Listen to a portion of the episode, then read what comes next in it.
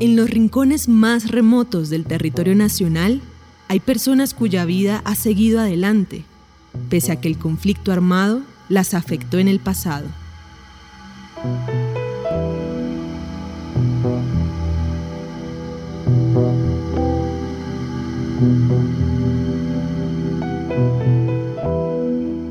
Adriana Murillo se vio forzada a estudiar la primaria y el bachillerato fuera de su pueblo por culpa de la violencia. A mis hermanos se los iba a llevar pues la guerrilla y entonces mis papás decidieron que se iban a vivir a San Rafael y allá entonces nací y ya estudié allá mi primaria y mi bachillerato. Éramos ocho, cuatro hombres y cuatro mujeres. Dos de hecho, los dos eh, mayores los mataron y ya quedamos nosotros seis. De hecho, yo todavía tengo un hermano desaparecido, Edwin Alberto Murillo. Entre estos caminos, entre San Rafael y San Carlos, eh, sí, se desapareció cuando eso estaba pues el auge de los paramilitares y él se desapareció. Acá estuvo las FARC, EP y después estuvo la UC, las autodefensas. Acá hubo una disputa del territorio, eh, lo que ocurrió pues como en muchos lugares. Y porque estos espacios también son propicios, hay muchas rutas, acá te puedes ir a muchos lugares, puedes pasar a Puerto Nare, puedes pasar a, Doradal, puedes, acá hay muchas rutas y que de hecho cuando haces este tipo de actividades, cuando delinques, pues buscas unas zonas donde puedas transitar libremente. La Coalición Internacional de Sitios de Conciencia y Javeriana Estéreo Bogotá presentan la serie radial 50 vidas. El capítulo de hoy, Dios nos hizo bellos, pero sin plata. Bueno, soy Adriana Murillo y tengo 37 años. Desde que era una niña, Adriana fue testigo de los distintos grupos violentos que azotaron la zona donde vive, en el oriente de Antioquia. Lo más marcado fue pues cuando estuvo la guerrilla, que de hecho acá tumbaron el comando, ponían bombas, hostigaban, eh, quemaban los buses, que era así pues como lo más pues que de hecho eso es traumático, que uno de hecho veía eso y uno como niño se queda asombrado, pero ¿qué pasa? Pero como era tan niño no entendía como todo este contexto que hoy sí puedes entender. El 20 de febrero de 2002, el Frente Noveno de las FARC dinamitó un puente entre San Carlos y San Rafael. A la una y media de la mañana, una ambulancia que llevaba a una mujer en trabajo de parto cayó al vacío de 30 metros. Yo estudiaba en el colegio de San Rafael. El colegio tenía una técnica en agropecuaria y nosotros íbamos a una granja que tenía el colegio ahí nomás por la luz. Y nosotros ese día íbamos a la granja. De hecho, nosotros vimos cuando estaba la ambulancia ya metida, nosotros unos chinches fuimos y nos asomamos porque pues uno es curioso.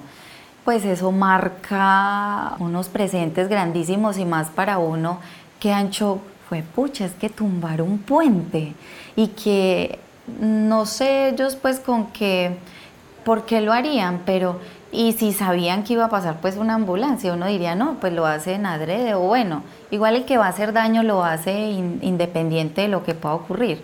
Pero sí también queda uno marcada por eso, ver esa ambulancia ya, el puente quebrado, no, fue muy fuerte. Lo que le cuentan a uno del niño, pues que ocurría cuando de hecho estaban las guerrillas, era que ellos también apoyaban mucho a los campesinos y se movía la economía. Lo que ya fragmentó es cuando se empezó la lucha entre ellos por ese territorio. Entonces los unos empezaron a hacer daño y los otros pues como a contrarrestar eso. Entonces ahí fue donde hubo ese choque entre ellos, ahí fue donde ya hubo un estallido social que ahí sí se fragmentó todo. Como algunas jóvenes de su región, Adriana Murillo habría podido tomar el camino de las armas. Igual uno también mujer y habían chicos que de hecho a uno le, echaban piropos, pero como igual en mi familia pues mis hermanos había un acompañamiento grandísimo Y no, uno entendía que no, pues tienes que estar es concentrado en lo que estás y menos conseguirte un novio que está en problemas. Y siempre me han dado mucho miedo las armas. Y uno escuchar en el pueblo, la banda, ellos marchar en el pueblo me parecía eh, tedioso y uno ya pensaba, se van a llevar a mis hermanos, eh, van a matar a mis papás. Tenía el pavor eh, a, ese estallido. De hecho, cuando hay fuegos pirotécnicos, yo no, no soy amiga de los fuegos pirotécnicos porque cuando de hecho nosotros éramos niños uno escuchaba las balaceras y todos nos tocaba meternos debajo de las camas porque pues claro nosotros y como yo soy la mayor de, de mis hermanas y todas eran unas chiquitas entonces todas a protegernos era muy fuerte. La manera de protegerse fue irse.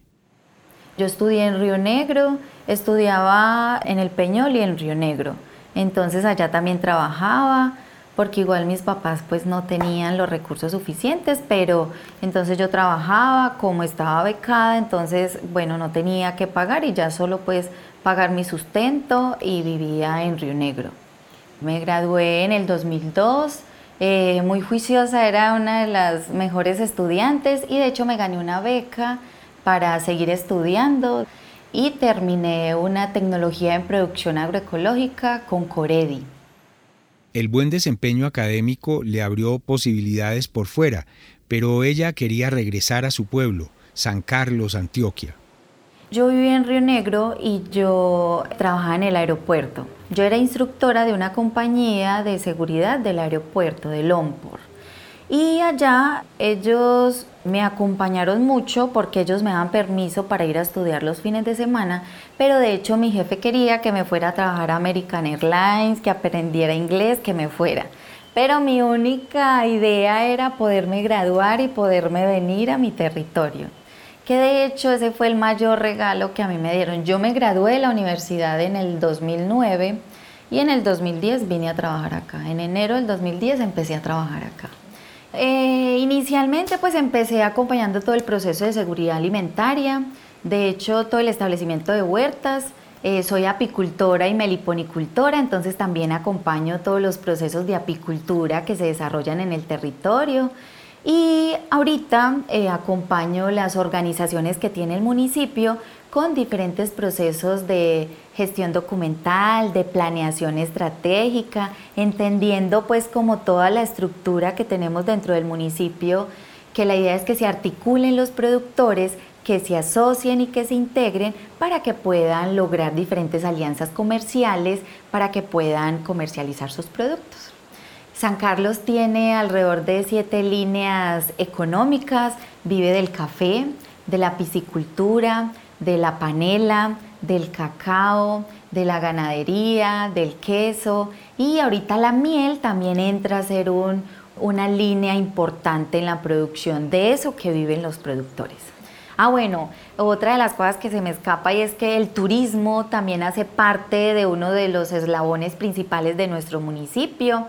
Acá estamos desarrollando una estrategia con OVO o que es una sigla japonesa que traduce mi pueblo, mi producto, mi orgullo, donde están participando alrededor de 15 juntas de acción comunal, donde se están potencializando todas esas unidades productivas para que podamos sacar muchos productos, pero que las comunidades estén muy organizadas y que a largo plazo podamos vender muchas rutas turísticas, vivenciales, caficultor por un día, eh, panelero por un día, apicultor por un día, así que se hagan los recorridos, disfruten de un rico almuerzo y disfruten también de nuestro municipio.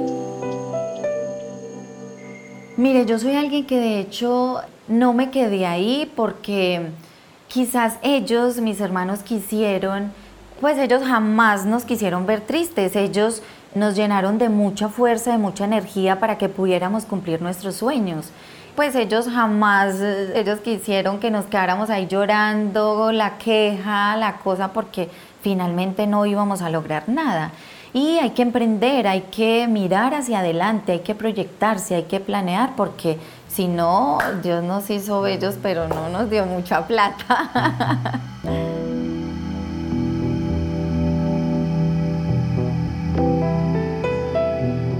50 Vidas es una serie radial de la Coalición Internacional de Sitios de Conciencia y Javeriana Estéreo Bogotá. Libreto y dirección José Vicente Arismendi. Grabación de campo y postproducción Laura del Sol Daza. Producción Juan Sebastián Ortiz. Transcripciones Ana María Velázquez. Producción ejecutiva Lina Marcela González y supervisión general Darío Colmenares.